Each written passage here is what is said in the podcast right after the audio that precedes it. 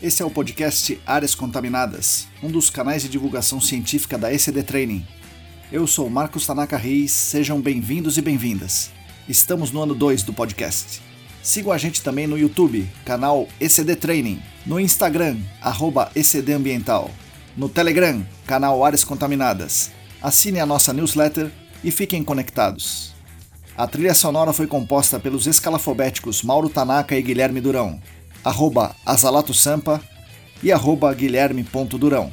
Nossa missão é fornecer conteúdo de qualidade para que vocês ganhem poder pelo conhecimento e ao mesmo tempo dar voz às pessoas do GAC, reconhecendo seu papel e importância pessoal e profissional. O podcast Áreas Contaminadas é um espaço aberto e democrático com opiniões diversas sobre temas ligados ao gerenciamento de áreas contaminadas e ao meio ambiente. Todos e todas são bem-vindos. O oferecimento é da ECD Training e dos colaboradores do Apoia-se. A edição é de Lilian Coreiaço Rios.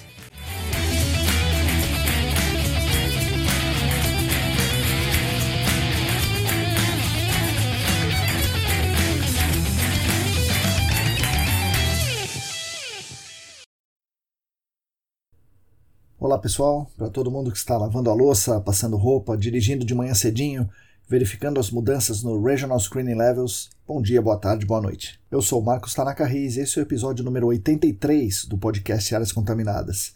Já é o 48º da segunda temporada.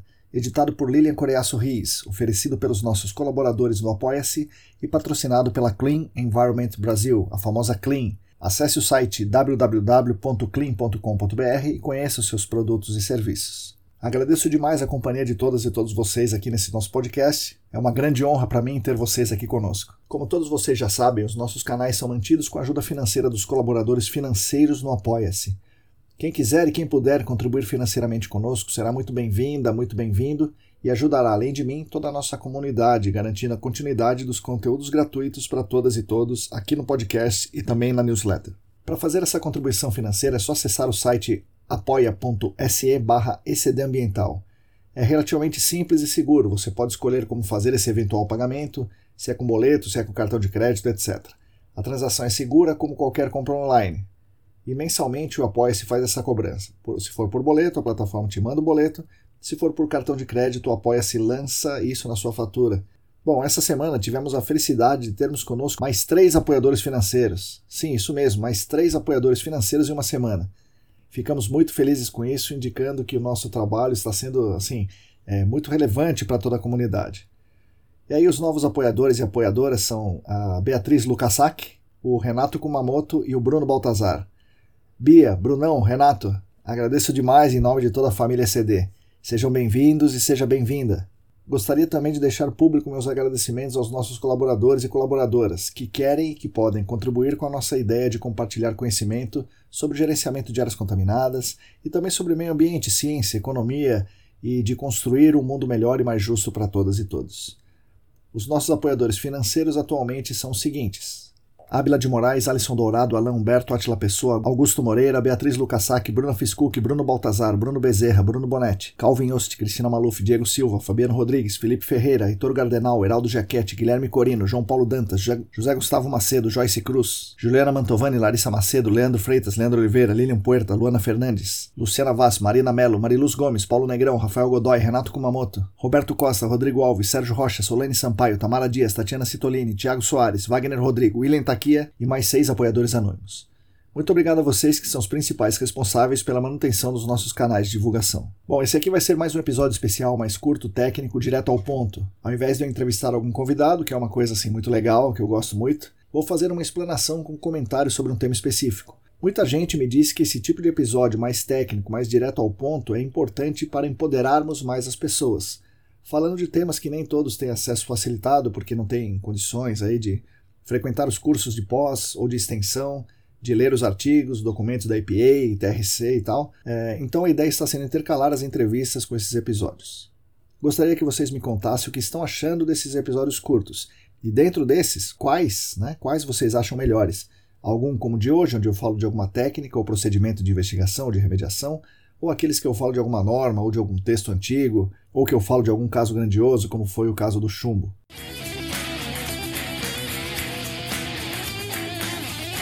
Antes do episódio em si, eu gostaria de dar alguns recados importantes. Estão abertas as inscrições para os dois cursos de pós-graduação do SENAC. As inscrições abrem para a nona turma do curso de remediação de áreas contaminadas. Esse curso de remediação tem duração de um ano e aulas presenciais aos sábados e aulas online um dia da semana à noite. E também estão abertas as inscrições para o processo seletivo da 22ª turma de pós-graduação em gerenciamento de áreas contaminadas. Normalmente esse curso abre inscrições só no segundo semestre, mas dessa vez vamos abrir no primeiro semestre. Atenção! O curso já é tradicional, tem duração de um ano e meio, com aulas presenciais aos sábados, e assim será para essa turma. Se quiserem, se puderem, junte-se a nós no SENAC. Embora eu seja bem suspeito para falar, né, claro, é realmente um curso muito bom e que eu acredito muito ele faz a diferença para a sua atuação profissional. As informações estão no site do SENAC, sp.senac.br. Você vai ter que procurar lá pós-graduação, área de meio ambiente e vai cair nesses dois cursos. Um outro evento importante com inscrições abertas é o 19º painel de debate sobre gerenciamento de áreas contaminadas do SENAC, também promovido dessa vez pela parceria SENAC e AESAS. Será um evento gratuito, online, com vagas limitadas. O tema desse ano é Aspectos Jurídicos e Ambientais Relacionados às Águas Subterrâneas. Recuperar ou restringir o uso. O evento será no dia 8 de dezembro, a partir das 8h30 da manhã, vai até lá pela 1 da tarde. As inscrições, repetindo, são gratuitas, podem ser feitas no site da ESAS, aesas.com.br barra eventos. Essa é uma discussão muito relevante e atual. Afinal, na minha opinião, né, não tem cabimento criarmos polígonos e mais polígonos de restrição de consumo de água subterrânea e abandonarmos esses polígonos que nós criamos à própria sorte, sem compromisso, sem acompanhamento, sem monitoramento, sem nada, em nome aí de alguns ganhos econômicos para alguns setores e ao custo de um recurso para toda a sociedade e também para gerações futuras. Esses recursos ficarão inutilizados para gerações futuras. Na minha opinião, isso não tem cabimento e será discutido nesse painel de debates.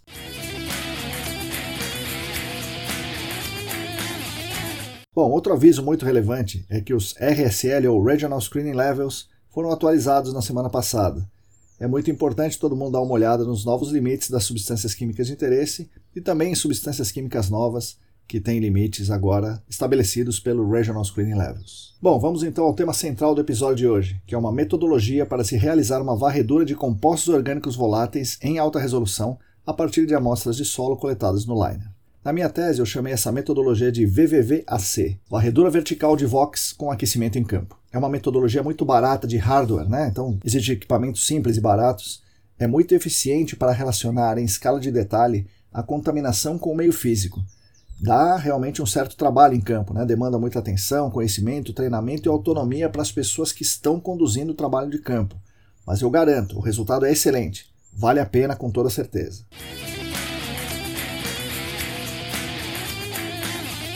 Bom, vamos começar pelos objetivos e pela delimitação do uso da VVVAC. Né? Estamos falando aqui de áreas contaminadas ou suspeitas de contaminação com substâncias voláteis, particularmente dos compostos orgânicos voláteis, que chamaremos aqui e chamamos no mercado de VOCs. Tá? É, eventualmente serviria para alguma substância inorgânica que fosse volátil, como mercúrio, mas vamos aqui nesse episódio nos concentrar apenas nos VOCs, compostos orgânicos voláteis, tá bom? Bom, relembrando, imaginando que a área de estudo pode conter VOCs, temos que fazer uma avaliação preliminar e ou uma varredura horizontal de VOCs que vão indicar fontes suspeitas que devem ser avaliadas na investigação confirmatória. Lembra que nós fizemos um episódio já sobre essa varredura horizontal dos voláteis, né? Bom, nessa investigação confirmatória é preciso investigar todas as fontes primárias potenciais e essa investigação basicamente é fazer uma amostragem de solo, eventualmente fazer uma amostragem de água subterrânea do ar do solo, mas a amostragem de solo é obrigatória para investigar a fonte, porque é nela, nessa, nessa amostragem de solo, que nós veremos a existência das fontes secundárias. Aí, se você pensar numa investigação detalhada, normalmente são necessárias mais amostragens de solo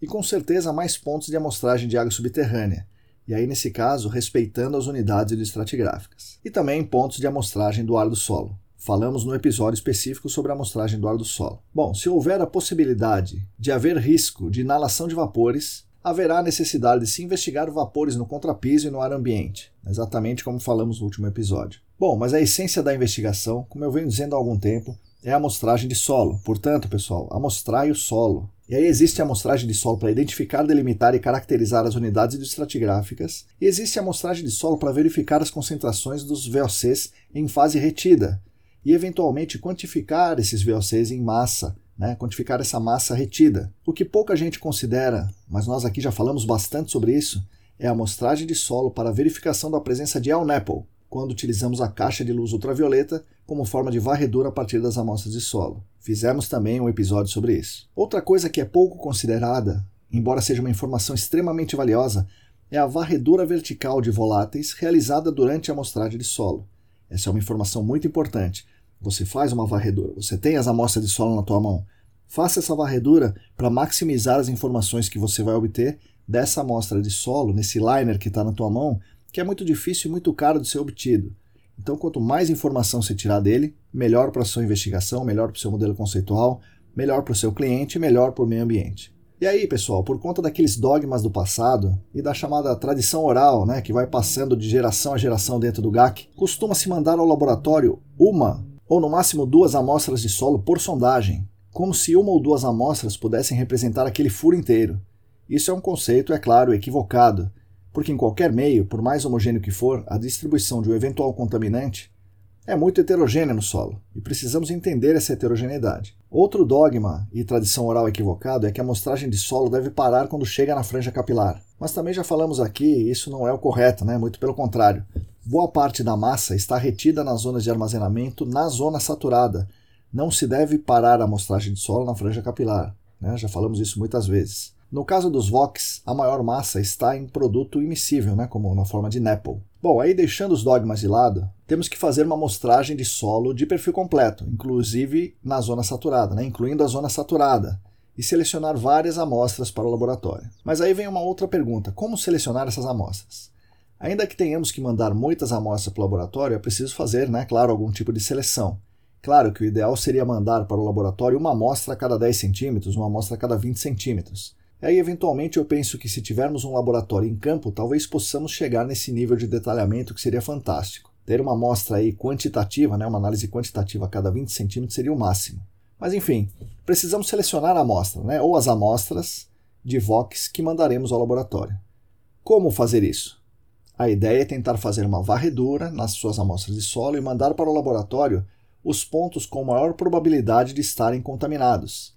A lógica é: se o ponto mais provável não está contaminado, então todo aquele ponto, toda aquela sondagem também não está contaminada. Lembrando que você tem que mandar não uma amostra por furo, mas amostras em número suficiente, no mínimo uma para cada unidade do estratigráfico. Bom, e como é que faz essa varredura? Normalmente a varredura é feita com auxílio de um PID, né? PID é um detector de VOX por fotoionização. E aí vamos contar uma historinha aqui, né? Lá nos primórdios das investigações em postos de combustíveis, no início dos anos 2000, a ideia era a seguinte: coletar uma amostra por metro, um liner por metro, por exemplo. Repartir esse um metro, essa amostra de um metro, em duas alíquotas. Preservar uma das alíquotas no gelo e fazer a varredura na outra, colocando essa metade, ou seja, meio metro, né, em um saquinho plástico, deixa esse saquinho no sol, desagrega, dá umas pancadas no, no solo dentro do saquinho e aí você mede dentro do saquinho com equipamento, né, com esse PID. Ou antigamente também tinha um outro equipamento que funcionava para a mesma coisa, era um detector por oxidação catalítica, o famoso Gastec. A gente chamava de Gastecão, né? É, mas aí, pessoal, veja que coisa maluca que é isso. A gente fazia a varredura em meio metro. Né? Então, considerando que aquele meio metro era homogêneo, que já é meio estranho, né? meio até absurdo. E aí, você faz a varredura em meio metro para selecionar o outro meio metro, imaginando que o um metro era homogêneo. Você já viu um metro de amostra de solo ser homogêneo? É assim, é impossível acontecer isso, né? principalmente numa área contaminada. Não há uma distribuição homogênea de um contaminante em um metro, a não ser em casos muito, muito assim, estrondosos, né? de muita contaminação. Mas era isso que a gente fazia. Dividia o, aquele liner em dois, desagregava um para fazer a varredura e o outro era preservado no gelo, como se uma amostra representasse a outra. Né? Mas isso aí é algo que não faz sentido nenhum. Né?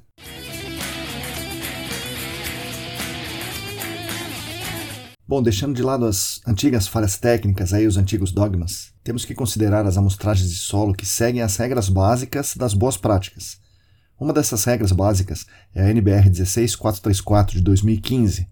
É uma norma né, da BNT com abrangência nacional é, e que foi publicada em 2015. Então ela já tem seis anos e tem, claro, que ser cumprida em todo o território nacional. E eu falo isso porque durante esses últimos dois anos eu tenho ministrado alguns cursos em geral, não é a maioria dos alunos que conhece a norma. Portanto, se a pessoa não conhece, provavelmente não segue a norma. e se for de algum órgão ambiental, provavelmente não cobra o cumprimento dessa norma. Então eu chamo atenção para essa norma que é o mínimo, assim, o mínimo mínimo das boas práticas aí no, para uma amostragem de solo, pensando em analisar voláteis, tá? Então, repetindo aqui, nessa norma, essa norma é específica para amostragem de solo, com a finalidade de amostrar esse solo e mandar análises, é, mandar amostras para fazer análises químicas de voláteis, compostos orgânicos voláteis. Nessa norma, há a exigência de que a amostragem seja feita com liner. Então, nada de trado manual, nada de amostrar no helicoidal do, do no espiral, né, do rolo, do trado sólido, é, nada disso, né, porque não tem cabimento amostrar para voláteis em um espiral, né, é, ou em um solo retirado lá, é, sabe lá como, batido aqui em superfície e tudo mais. Segundo, porque não tem como saber onde estava aquele material retirado do furo.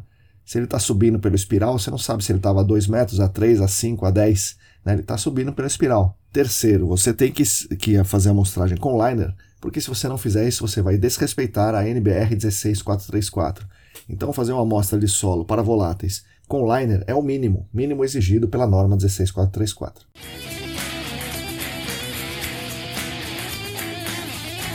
E aí, sobre a seleção das amostras. A mesma norma, né, 16434, pede que seja feita uma varredura de voláteis no liner a cada 7 centímetros. E aí, na prática, isso é muito difícil, aí talvez tenha havido algum problema na tradução. Então, dependendo do projeto, a gente mede a cada 10 centímetros, né, que é mais fácil de 10 em 10 do que 7 em 7. É, dependendo do projeto, a gente mede a cada 20 centímetros. Diz respeito a, ipsis literis, né, a norma, é uma varredura do jeito que a norma está pedindo, né? furando liner e medindo. Bom, essa varredura é feita basicamente desse jeito que eu falei, né? fazendo uma perfuração de pequeno diâmetro no liner e medindo nesse pequeno furo com um PID. Após isso, seleciona-se o ponto em que essa medida do PID, né, o ponto do liner em que essa medida do PID der o maior valor, e aí preserva-se uma amostra de solo. Obviamente, pensando em mandar ao laboratório, no máximo, uma amostra por liner, né? o que eu acho muito pouco. É né? muito pouco, em boa parte dos casos de áreas contaminadas, mandar uma amostra só por liner. Mas é isso que a norma estava tá, pensando. Né? É, bom, sobre a preservação das amostras, faremos outro episódio mais para frente, mas essa mesma norma permite que se preserve as amostras em frascos né, sem preservantes, preservado em água, preservado em metanol, preservado em frasco hermético, entre outras possibilidades aí. Então, pessoal, para VOC, nada daqueles frascos de boca larga, né? Vocês lembram desses frascos de boca larga, né? Você pegava o frasco de boca larga, colocava o solo e socava dentro. Então, isso não está correto pela boa técnica e também não está correto pela norma 16434. Mas vamos lá. Como é que a gente vai selecionar a amostra? Né? A primeira ideia é fazer isso com o PID. E aí vamos para alguns problemas. O principal deles, o solo, quando está dentro do liner, ele está, ele sofreu um distúrbio, né? Imagina esse solo. O solo estava tranquilo lá, lá na natureza, quando vem uma sonda cravando um amostrador de aço, que por sua vez tem um amostrador de plástico tipo liner dentro dele. Isso tudo é cravado com umas pancadas bem fortes, chacoalhando o solo e chacoalhando também os VOCs que estão dentro dele, né, que estão aí nos poros do solo. Aí esse conjunto todo é puxado e, com frequência, o pessoal dá várias pancadas nas hastes para desrosquear as hastes e tirar o conjunto hastes amostrador. Depois disso, quando o amostrador está em superfície, tem que tirar o liner de dentro do amostrador. E muitas vezes é, tem problemas né, para fazer isso e o liner é muito sacudido. E aí finalmente o liner chega na mão do técnico que está com o PID na mão. Isso se os liners não ficarem ali, né, repousando, enquanto o pobre técnico que está sozinho no campo vai verificar a permissão de trabalho, procurar tambor, preencher cadeia de custódia, ligar para o chefe, tirar foto e todas essas coisas que vocês conhecem muito bem. Imaginando que o liner chegou na mão desse técnico. Nesse caso, os VOCs, né, os VOCs, provavelmente já transitaram pelo liner, já andaram de um lado para o outro dentro do liner se eles realmente se volatilizarem, né, saírem de onde eles estão e particionarem para o vapor, eles estão andando lá no liner. Se houver VOC nesse liner, onde ele estará? Provavelmente ele vai estar nos espaços vazios, mas aí a varredura com o PID vai dar um valor maior no espaço vazio. E o que, que você vai coletar? O espaço vazio? É, não tem solo, né? Então é um espaço vazio. Como é que você vai coletar um espaço vazio? Então o PID, nesse caso, te deu um falso positivo. Existe VOC, mas ele não está onde o PID mostrou. Então um falso positivo. Por outro lado, imagine aquela argila plástica, né? É, aquela argila bem plástica é uma zona de armazenamento. E é uma zona de armazenamento que pode estar cheia de VOC aprisionado nela, retido nela. Isso é uma situação muito comum, né? os VOCs estarem é, armazenados na zona de armazenamento com uma argila plástica. Quando você mede com o PID no meio dessa argila, o VOC está retido, ele não solta da argila e não é captado pelo PID. Nesse caso, o PID te dá um falso negativo. Então, ou ele te dá um falso positivo, ou ele te dá um falso negativo. Esse é um enorme problema. E esse problema acontece no que o meu amigo César Malta Oliveira ele chama de medição com o PID a frio. Né? Ele chama isso, né? medição de PID a frio. Outras pessoas também chamam, né? mas ele foi a primeira pessoa que eu ouvi chamar assim. Eu ouvi o César usar esse termo, acho que foi em 2016, e fiquei intrigado com isso. Né? Como assim, PID a frio? Né? É o PID, né? afinal de contas, o equipamento é assim. Mas aí eu fui pensar um pouco melhor e fui entender o que ele queria dizer. Ele estava diferenciando o PID, né, esse PID que a gente usa no campo para fazer esse trabalho que eu acabei de falar, do MIP, né, Membrane Interface Probe. O MIP tem como uma de suas grandes sacadas né, o aquecimento a 120 graus Celsius. Esse aquecimento, lá ele tem um, uma região ali do, do MIP que é cravada no solo, que aquece, né? Esse aquecimento faz com que os VOCs que estão no solo se volatilizem, entrem no equipamento pela membrana hidrofóbica, que essa membrana é uma outra grande sacada do MIP, talvez a maior delas, né, o Membrane Interface Probe, Daí esses voláteis se volatilizam pelo aquecimento lá em subsuperfície, né, lá embaixo. O, o MIP aquece, o volátil volatiliza e entra, passa pela membrana e é arrastado para cima pelo gás de arraste. Então o MIP tem uma outra sacada, que é esse gás de arraste aí que leva os voláteis para a superfície. Em superfície, os VOCs são detectados em intensidade de sinal elétrico, e essa intensidade de sinal elétrico dá uma ideia da quantidade de VOC presente. Quanto maior o sinal, maior o VOC. E tudo isso acontece por causa daquele aquecimento. Então o César diferenciava corretamente. Ele diferenciava o MIP do PID, chamando o nosso PID, né, o PID de mão, como medir com o PID a frio. E medir com o PID a frio traz esses problemas que eu acabei de falar.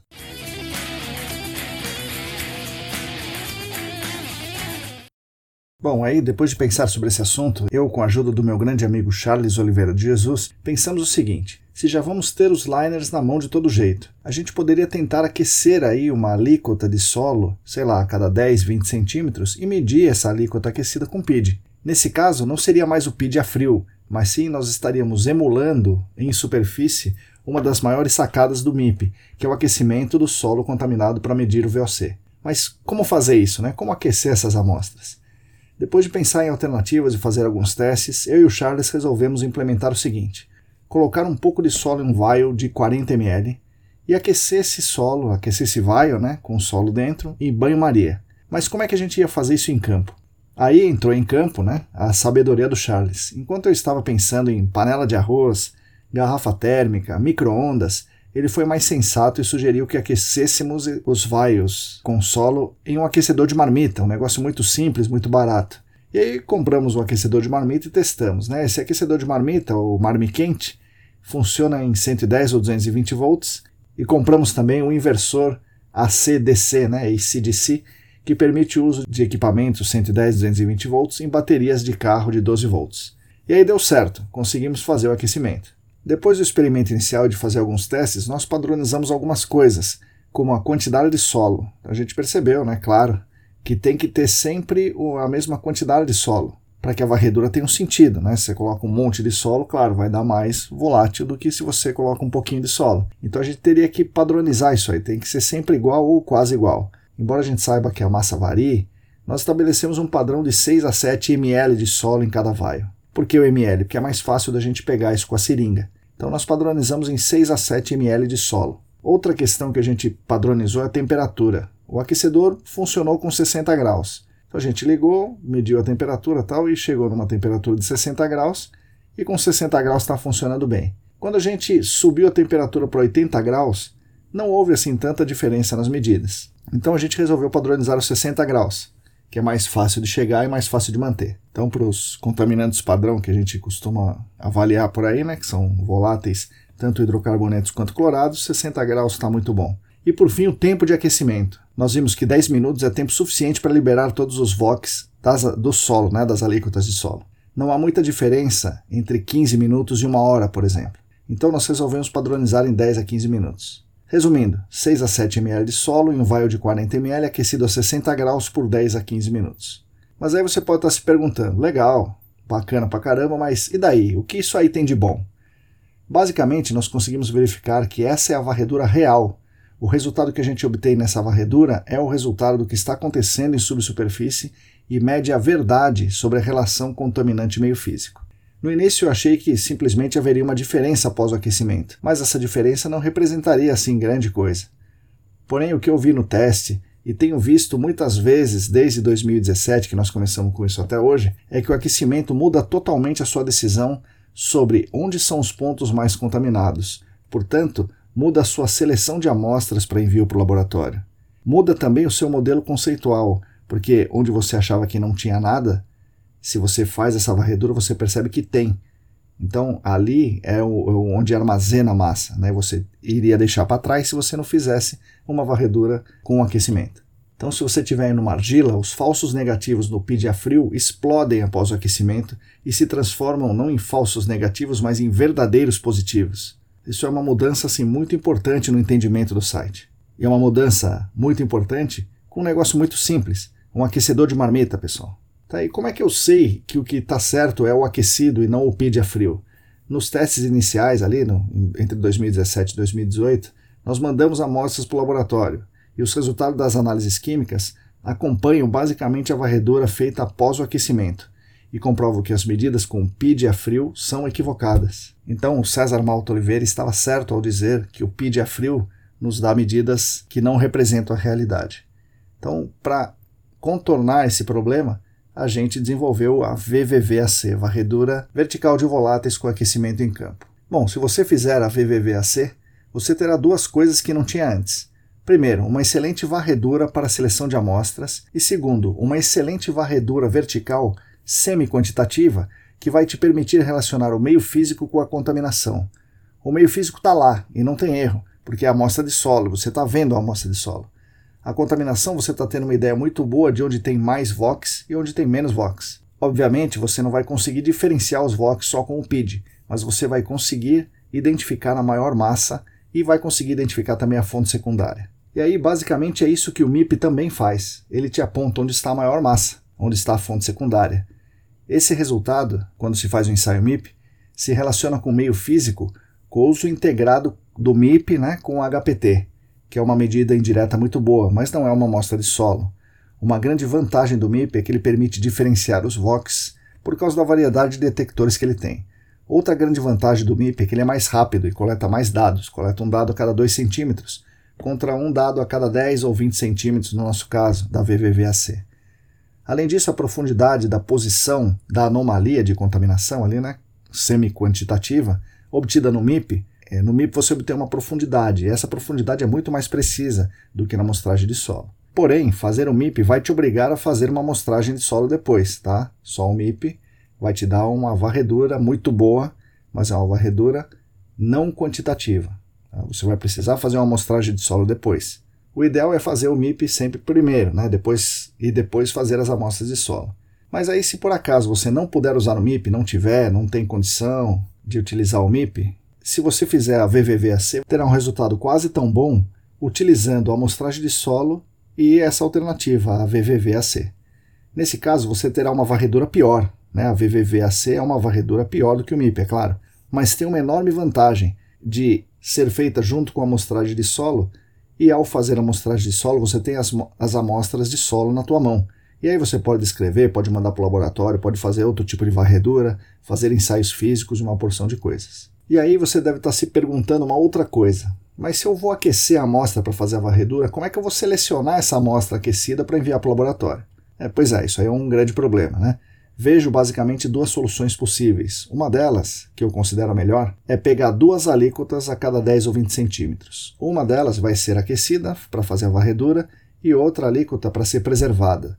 Nesse caso, serão muitas amostras preservadas, talvez em metanol, talvez num frasco hermético, e essas amostras possivelmente serão descartadas, gerando um alto custo e um problema, né? Que você tem que descartar a amostra e tudo mais. Mas eu vejo essa como a melhor saída, a melhor solução, tá? Na verdade, eu vejo essa como a segunda melhor saída. A melhor mesmo seria fazer análise em campo, com laboratório de campo. Né? Isso seria o melhor.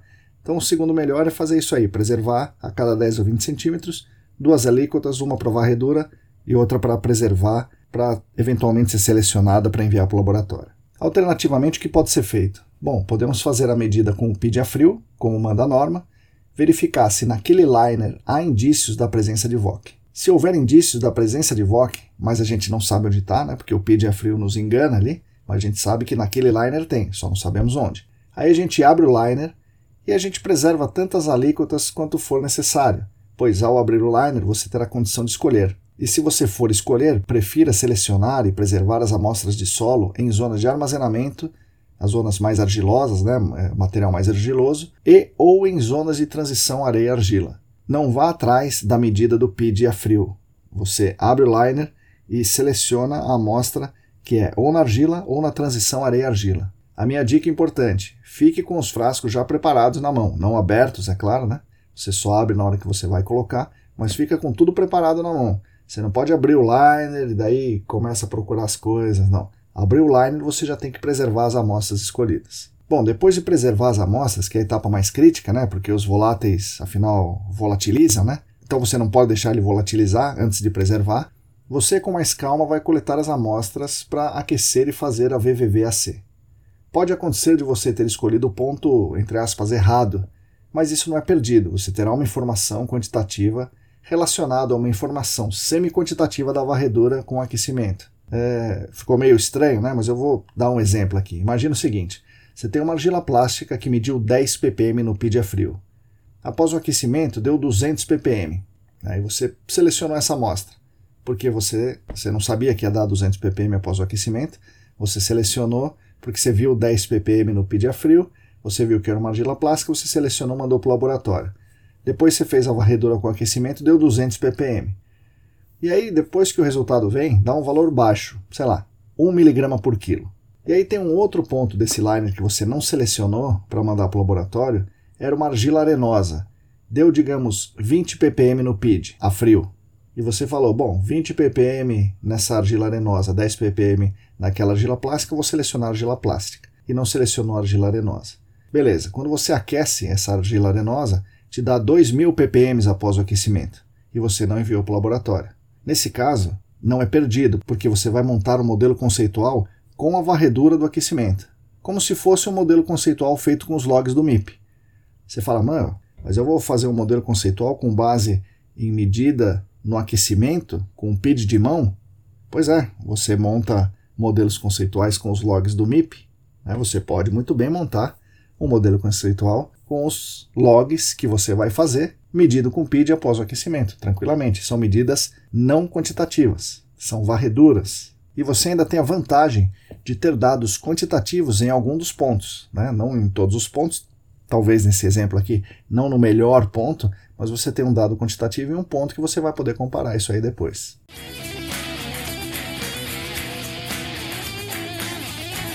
Bom, há uma norma, uma lei, um procedimento, uma ASTM sobre o aquecimento em campo com aquecedor de marmita? Não, claro que não. Né? Esse é um artifício técnico utilizado por você para obter uma informação a mais Tá? Então você vai usar isso para obter uma informação a mais. O que você é obrigado a usar é a norma 16434.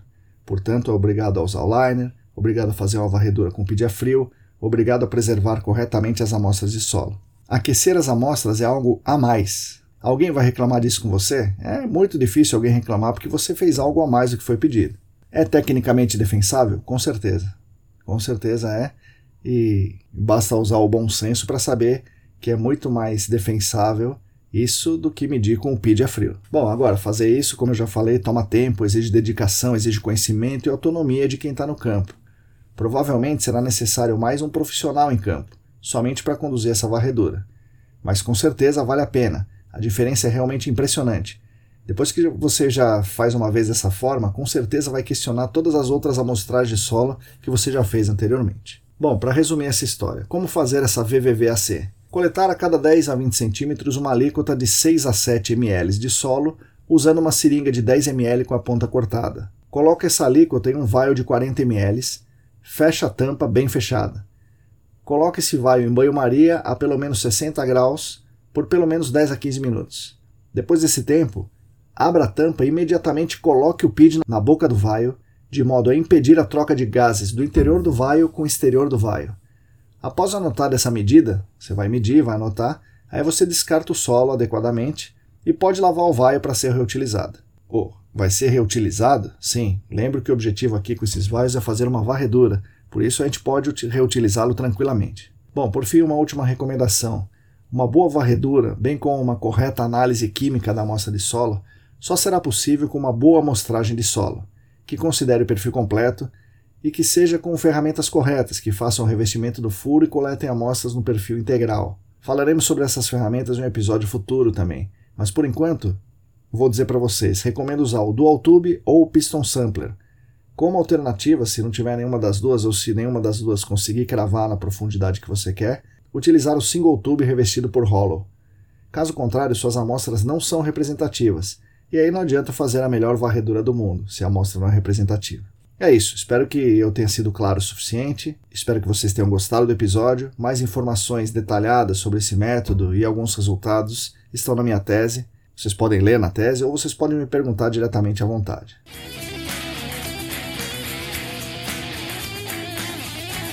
Bom, pessoal, é isso aí. Agradeço mais uma vez a atenção de todas e todos. Aguardo suas críticas, sugestões, comentários, opiniões e tudo mais. Nós da ECD Training, junto com vocês, continuaremos lutando por um mundo melhor e mais justo para todas e todos e também para as futuras gerações. Gostaria de pedir que vocês sigam a gente no YouTube, no Telegram, no Instagram, assinem a nossa newsletter e fiquem conectados.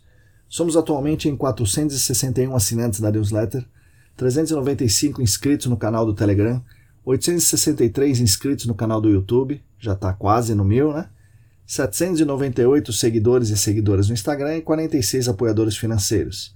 Repetindo, se você quiser e se você puder, contribua financeiramente conosco no Apoia-se.